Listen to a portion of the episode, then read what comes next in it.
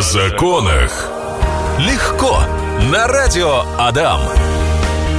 Ай, ну все, будем начинать тихонечко. Мы здесь э, все в э, раз, два, четыре, шесть, восемь глаз смотрим на большую на большого шершня, который уже улетел. Все, все, паника в студии прекратилась. Можем говорить э, о законах легко. Э, здесь в эфирной студии радиостанция «Да» у нас, как всегда, Мария и Яна, наши практикующие профессиональные юристы. Здравствуйте, добрый день. Добрый день. И сегодня у нас в гостях э, Караваева Альбина Викторовна, прокурор отдела по надзору за исполнением законов несовершеннолетних, совершеннолетних и молодежи прокуратуры Удмуртской республики. Все ли правильно сказал? Все правильно. Давайте прям максимально близко к микрофону. Здравствуйте, чтобы вас было хорошо слышно. Да, можно его прям подвинуть. Мария, да. у вас была потрясающая история. Как Что-то невероятное. Я без таких вообще вот не прихожу. Вы всегда, да. да, недавно. А, я бы не сказала, что это была потрясающая история. Она была достаточно грустной для меня. Вообще, а, вот сегодня День защиты детей, да. правильно, Павел? Я всю дорогу, всю жизнь думала, что защищать детей нужно от физического какого-то насилия, да, нравственного, возможно. А бывает, что а, они вот эта защита, она требуется в абсолютно каких-то нестандартных ситуациях. А, к примеру, недавно у меня есть пятилетний сын. Угу. А ночью мы приехали в хирургическое отделение, у него была острая боль, и э, на что мне говорят, все, мы его оставляем, будем оперировать. А, подпиши, подпишите документы. Я начинаю подписывать, потом до меня доходит. Думаю, да, уточню. А вы меня вместе, говорю, с ним кладете? Они говорят, нет, все, ребенку старше 4 лет не положено. У меня паника, время ночи, ребенку там уже кстати, боль уже на тот момент прошла я уже вперед. А, естественно, я не могу сопоставить какие-то факты, в голове все смешано. Я пишу отказ от госпитализации и думаю, изучу этот вопрос, почему меня не кладут вместе с ним. И как вы думаете, Павел? Как вы думаете? Изучили? Изучила. Так, и, и, и что говорят, что там написано? А, и оказывается, что не бывает так. Точнее, а, то, что говорят, что если ребенку, например, старше 4 лет, и вместе мы вас не положим, то это враки. Представляете, Павел? Это все неправда. Это все неправда. Обалдеть. А, а, а что тогда правда? А, правда то, что я... Ну, я думаю, сейчас нам Альбина Викторовна расскажет, да? Да, да. пожалуйста. Да, действительно, этот вопрос у нас э, регулирован действующим законодательством об охране здоровья граждан в Российской Федерации. А, у нас родители, законные представители несовершеннолетнего имеют право э, нахождения на весь период лечения его в стационаре.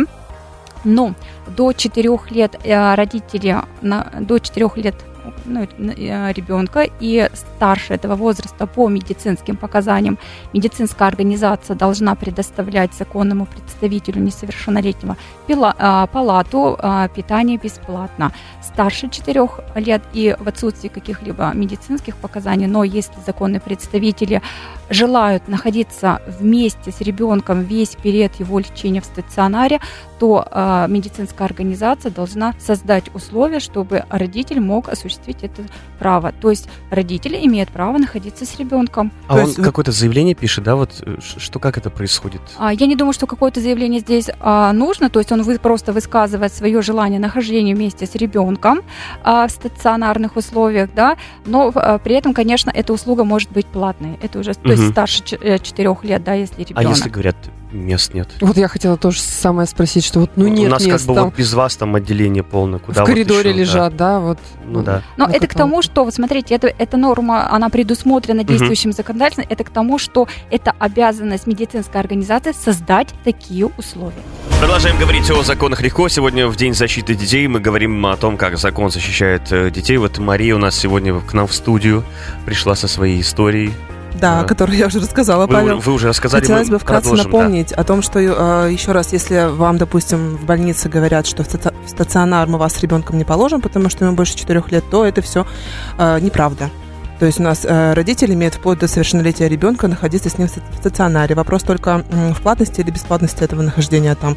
То есть если ребенку меньше 4 лет и или есть показания для того, чтобы родителю обязательно находиться с ребенком вместе, то это бесплатно. То есть у вас там будет койка, грубо говоря, еда. Пропитание страховая компания это оплатит. А если показаний нет и ребенку больше 4 лет, то грубо говоря, спи где хочешь и ешь что хочешь. Вот как-то так. Единственный вопрос у меня, знаете, какой был еще, Альбина Викторовна? А, подскажите, в законе вот э, прям прописано, что родитель или любой другой член семьи э, имеет право находиться с ребенком в стационаре до 18 лет. А имеет ли значение, какой это стационар? То есть, например, а, мы с ребенком приезжали в хирургическое отделение, там, грубо говоря, никто не заразный, да. Я вот лежала в маленьком автодиспансере, там все больны туберкулезом, а родители не, боль... не, забол... не имевшего такое заболевание, угу. Могли ли бы туда положить? Есть какое-то ограничение в законе по этому вопросу? Ну, а, конкретно закон об охране здоровья граждан в Российской Федерации таких ограничений не содержит. Но я думаю, что здесь нужно э, смотреть а, конкретно как, подзаконные акты и именно порядки помещения детей в такие инфекционные, будем говорить, да, медицинские учреждения. И здесь всего, скорее всего, будут требовать э, каких-то дополнительных том числе и справок об отсутствии каких-то заболеваний uh-huh. своих родителей. Но а таких каких-то прямых ограничений нет. Я вот могу предположить, что, может быть, в какой-то по соседству стационар положат, где свободная койка есть, чтобы постоянно посещал. И, скорее всего, возьмут всякие расписки о том, что он сам на себя берет риски вот заболевания ну, вариант. туберкулезом. Вариант, да. То есть это... Ну, будут созданы условия, может, отдельно какое-то помещение, ну, то есть даже та же самая отдельная комната, да, вот, чтобы была возможность вот, э, наблюдать непосредственно, э, общаться с ребенком. Угу. Вот смотрите, Павел, да, как здорово. Вот интересно, я просто вот вы изначально, когда историю рассказывали, думал, ну, действительно, ребенку 4 года, и все, дальше, дальше у тебя начинается самостоятельная жизнь, ты без родителей, в больницу сам ходишь сам, да. Где столовая находится. Где столовая находится, да. А оказывается, действительно. А вот вы говорили, что если, например, по, по показаниям, да? Э, да.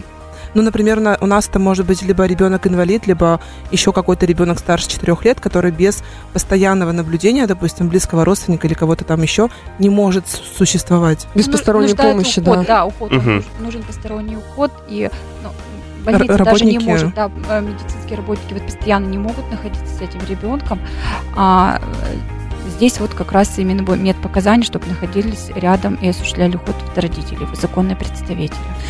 Звонил наш слушатель, есть у него вопрос, но он касается кредитных каникул, поэтому мы чуть позже этот вопрос озвучим. Мы продолжаем э, говорить с представителем прокуратуры в День защиты детей о том, как закон э, защищает и помогает детям. Э, Яна, у вас был тоже ряд вопросов да, представителя. у меня есть тоже небольшая жизненная история, но не моя, а моей знакомой, у которой дочка, она инвалид инвалид. И у нее для поддержания ее жизнеспособности и здоровья она подросток, ей требуется дорогостоящее американское лекарство, то есть оно не в России, аналогов у нас в России нет. А, и у них постоянно встает острый вопрос о том, где его доставать. Минздрав первое время, когда они обращались, отказывал, то есть отказывал в лекарстве, что вот делать в таких случаях, вот, вот в аналогичных случаях с семьям, которые вот сталкиваются с э, такой проблемой, что им отказывают в лекарстве? В случае, если а, есть медицинские показания и а, решением врачебной комиссии ребенку рекомендованы по медицинским показаниям а, применение препарата, который не зарегистрирован на территории Российской Федерации, и при этом органы э, власти, да, Минздрав отказывает в обеспечении ребенку таким лекарством, родителям необходимо обратиться в, э, в суд с исковым заявлением об обязании в обеспечении ребенка по жизненным показаниям данным лекарственным средством. При вынесении судом такого решения, а как правило, если есть имеется э, решение врачебной комиссии о нуждаемости ребенка, как правило, суды принимают положительные решения в пользу детей, выносят, обязывают органы власти обеспечить лекарством ребенка, и тогда уже э, Минздрав э, объявляет, ну, осуществляет процедуру закупки данных лекарственных средств и обеспечивает ребенка лекарством. Замечательно.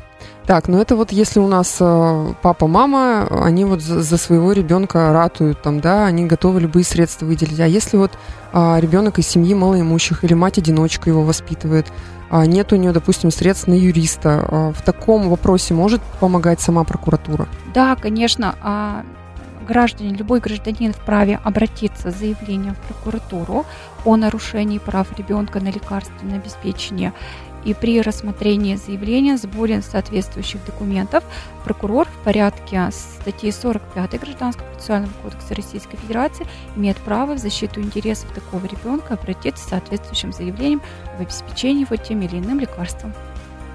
А как э, по срокам известно, как долго это все, процедура это будет?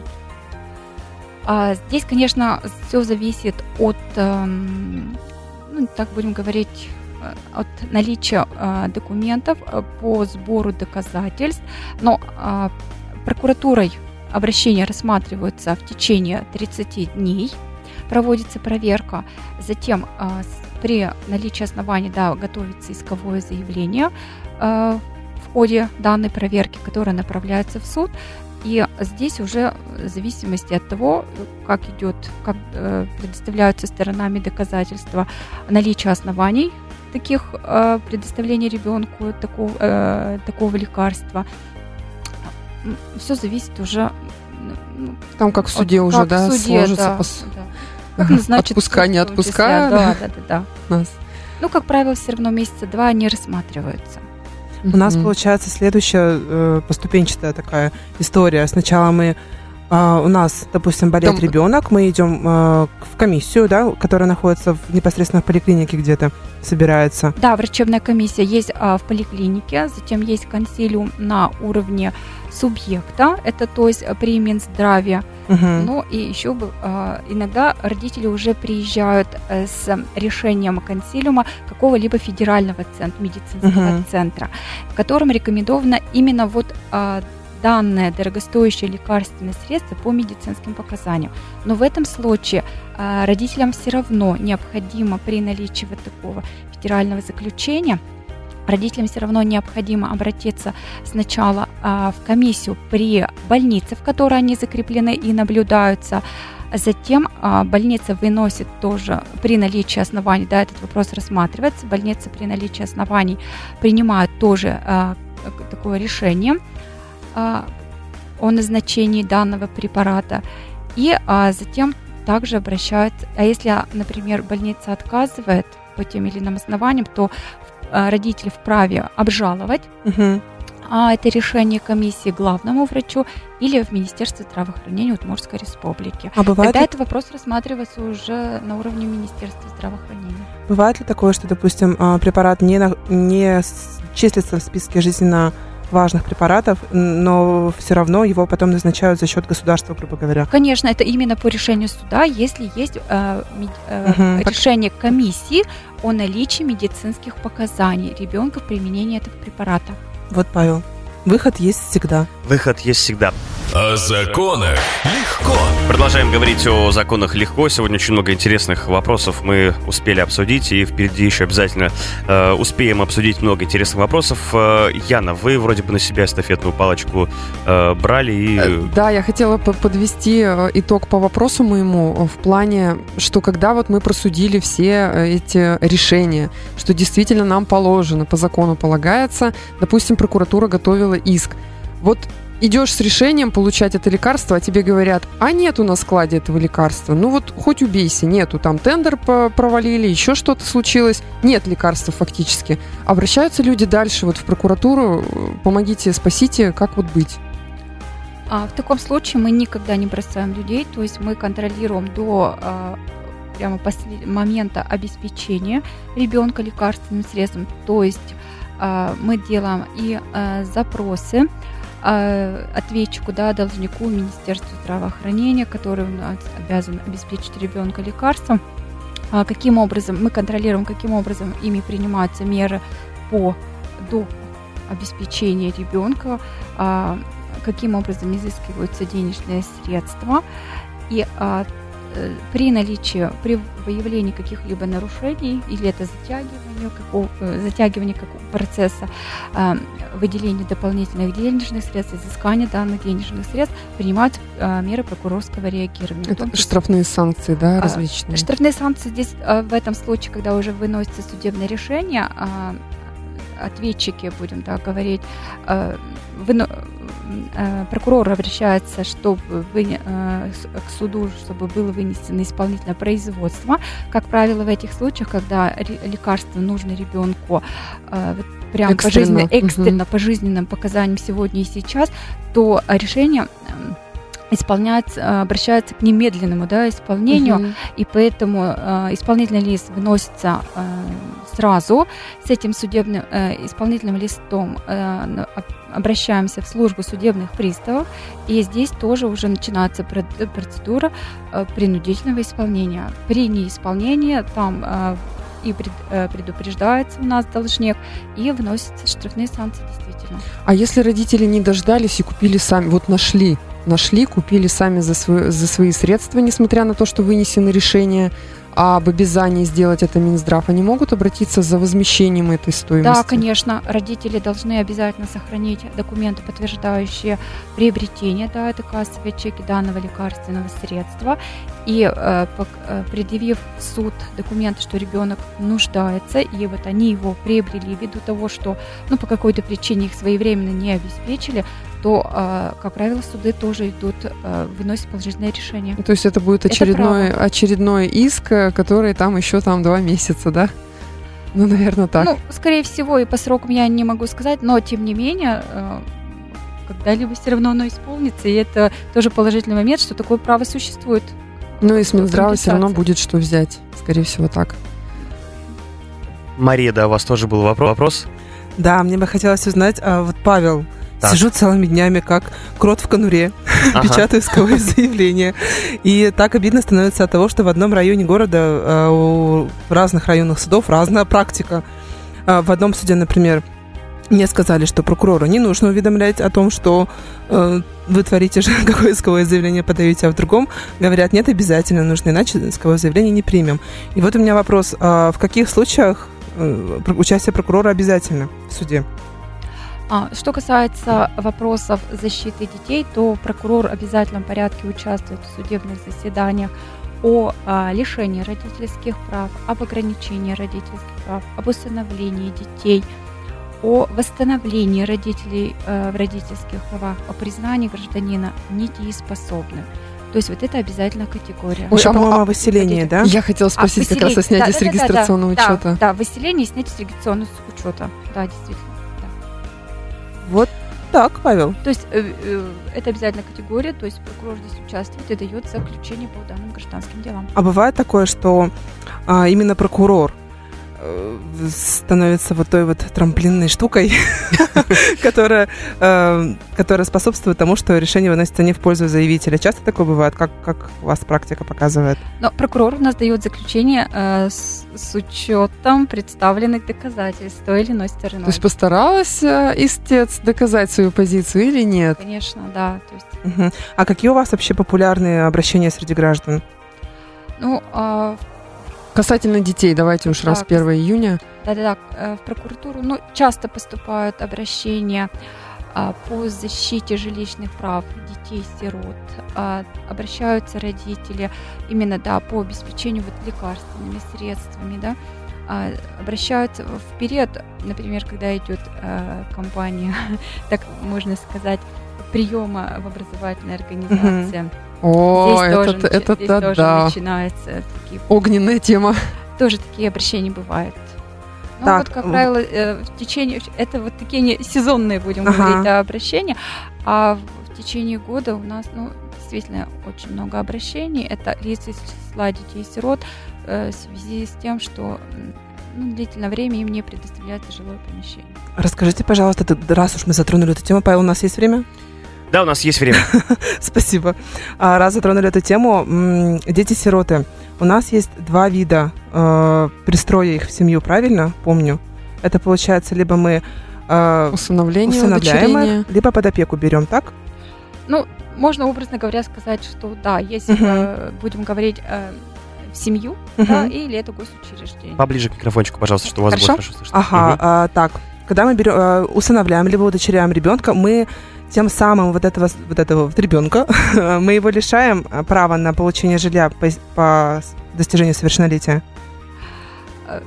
Так сказать, лишаем, это не то, что лишаем, это у него, он утрачивает право социальной поддержки от государства на получение этого жилья. Ну, потому что у нас по законодательству родитель обязан обеспечивать своего ребенка. Да. да, потому что здесь уже статус ребенка э, ну, из другой. Э, другой. Да, он уже родительский ребенок, считается, что у него есть родители. Ой, ой, а у меня такой вопрос прям назрел. А если вот ему 17 с половиной лет его усыновляют, то есть вот он все равно лишается, да, этого статуса? Да, да. Эх. Так, подождите, а у нас же еще есть второй режим, да, да. устройства в семью. Это, например, опека.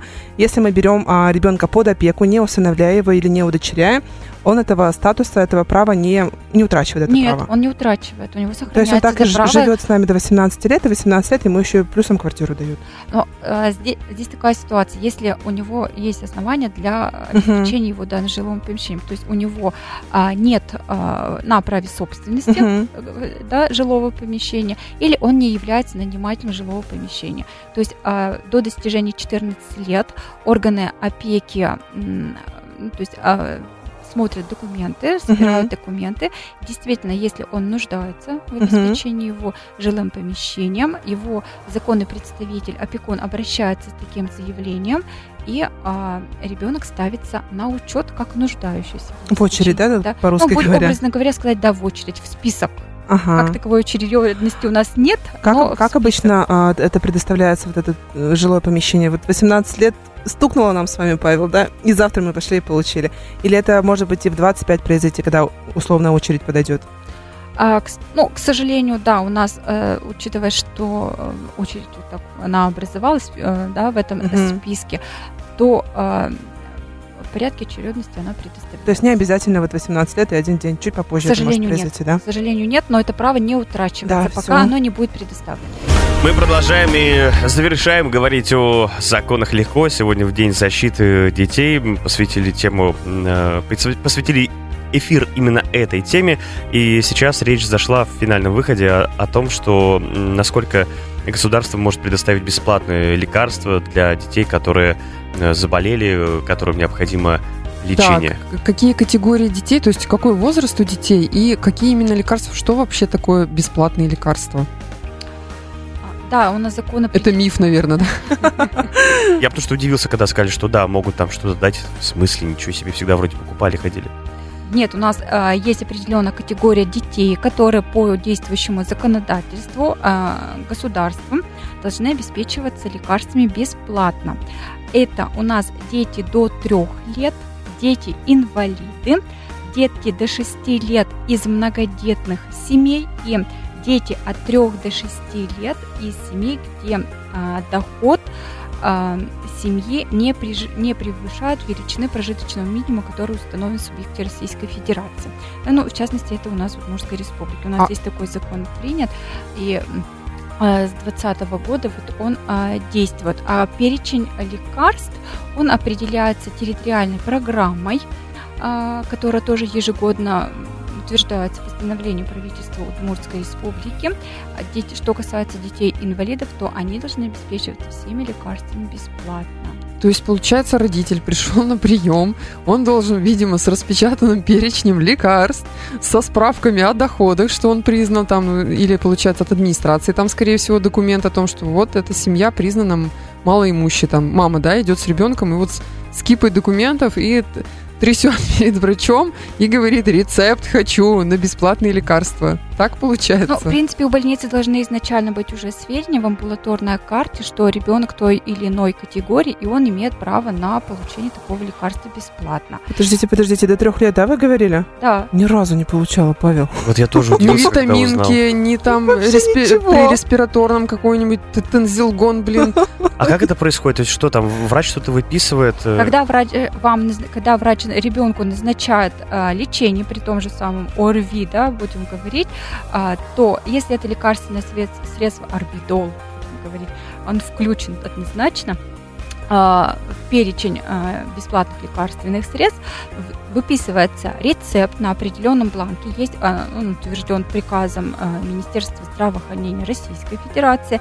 Э, Этот рецепт выписывается в трех экземплярах. Один вклеивается в амбулаторную карту, один для отчетности остается а, в больнице, и третий рецепт выдается на руки законному представителю ребенка, с которым а, тот обращается в аптечный пункт. А аптечный пункт это государственный, да? Да. Не какая-нибудь э, Нет. бережная аптека, Нет, например. это государственный, да. Мгм, то есть, э, в общем, в определенной аптеке, да? Хорошо. э, Что, мы все завершаем эту тему. Тут слушатель ждет очень важный вопрос про каникулы. Давайте мы все-таки ему уже ответим, да. Э, В, в общем, в чем вопрос? Эм, Дело в том, что, значит, он претендует на, условно, на господи, Кредит... забыл, кредит, да, кредитные каникулы, я же только что сказал, и, и забыл, кредитные каникулы, и вот, говорит, в чем вопрос. В общем, э, в законодательстве есть определенные условия, но банк, э, который ему выдал кредит, он говорит, нет, э, будет это все на наших условиях. И вот ему у него это вызывает вопросы. Как так? Почему не по закону, а вот банк сам диктует какие-то условия? О, Павел, какой размытый вопрос. Надо как-то немножко конкретизировать, потому что не, не знаю, что подразумевал слушатель под то, что предусмотрено законом, и то, что отвечает ему банк, отказывает. Вообще у нас кредитные а, каникулы впервые были, грубо говоря, впервые а, в таком общем известном формате были предприняты в 2019 году в связи с ковидом. Угу. И вот сейчас, в 2022 году, с 1 марта, по-моему, до 30 сентября можно подать тоже заявление на кредитные каникулы. Что это такое? Тут есть два варианта. Первый, либо ты не платишь а, полгода кредит вообще, и потом он у тебя, грубо говоря, вот, Павел, давайте, как обычно мы с вами, да? Вы, я банк, вы у меня взяли кредит на 500 тысяч рублей, например. Так. Нет, пусть будет на миллион. Там, по-моему, там потому что это тоже по величине кредита есть какие-то ограничения, я сейчас прямо не скажу. А, вы у меня взяли кредит на миллион рублей, и в связи с чем-то вы не можете его платить. Обычно а, тут еще нужно смотреть, либо это ипотека, либо это обычный потребительский кредит. Если это у нас а, ипотека, то нам нужно доказать, что наши доходы со времени, а, с того времени, как мы взяли кредит с вами, снизился на 30%. Угу. То есть, к примеру, вчера вы взяли, а, в начале года вы у меня взяли кредит миллион рублей под ипотеку, и ваш доход снизился с 50 тысяч рублей до 20, например, да, больше, чем на 30%, все, вы физически не можете тянуть, пока вы ищете новую работу, там все дела, вот вам полгода для отсрочки. Для обычных потребительских кредитов мы можем не подтверждать то, что наш доход снизился, просто попросить у банка. Либо, опять-таки, мы не платим 6 месяцев, либо мы снижаем до какого-то нам приемлемого платежа ежемесячного. Но это действует только вот 6 месяцев, и обязательно нужно подать до 30 сентября этого года. Вот. И а, такой момент, что если вы берете, к примеру, а, именно каникулы, когда вы не платите вообще полгода, а, вот у вас был на 5 лет взят кредит, вы полгода из них не платили. Вы должны были, например, закончить платить 1 января 2027 года. Эти а, полгода прибавляются? Да, да они просто да. прибавятся. Никто там никого ни от чего не освобождает. Да. Хорошо. А интересно, на каких условиях, конечно, банк ему предлагает. В принципе, да, в перспективе интересно. можно написать заявление и сослаться на программу государственное постановление правительства от такого-то числа, такой-то номер, что я требую, ну там, прошу вас а, применить именно вот эти вот условия и дождаться письменного ответа банка. Отказ будет, но его всегда можно обжаловать в судебном порядке. Там речь шла про то, что, в общем, банк на своих условиях каких-то готов э, просто... Вот, ну, хотя бы даже в центральный банк можно написать э, электронное обращение, разобраться в ситуации, почему именно на своих условиях и законно ли это. А Центробанк всегда проверит э, законность действий банка. Да? Хорошо. Все, Спасибо огромное. Говорю всем и каждому, кто сегодня здесь был в эфирной студии радиостанции Адам. Да, на улице прекрасная погода. Всех ребятишек еще раз с праздником. Сегодня у вас профессиональный праздник. Э, встретимся также через неделю. Будем говорить э, о законах легко здесь на частоте 104.5 FM. До свидания. Всего доброго и до новых встреч. До свидания. До свидания. О законах легко на радио Адам.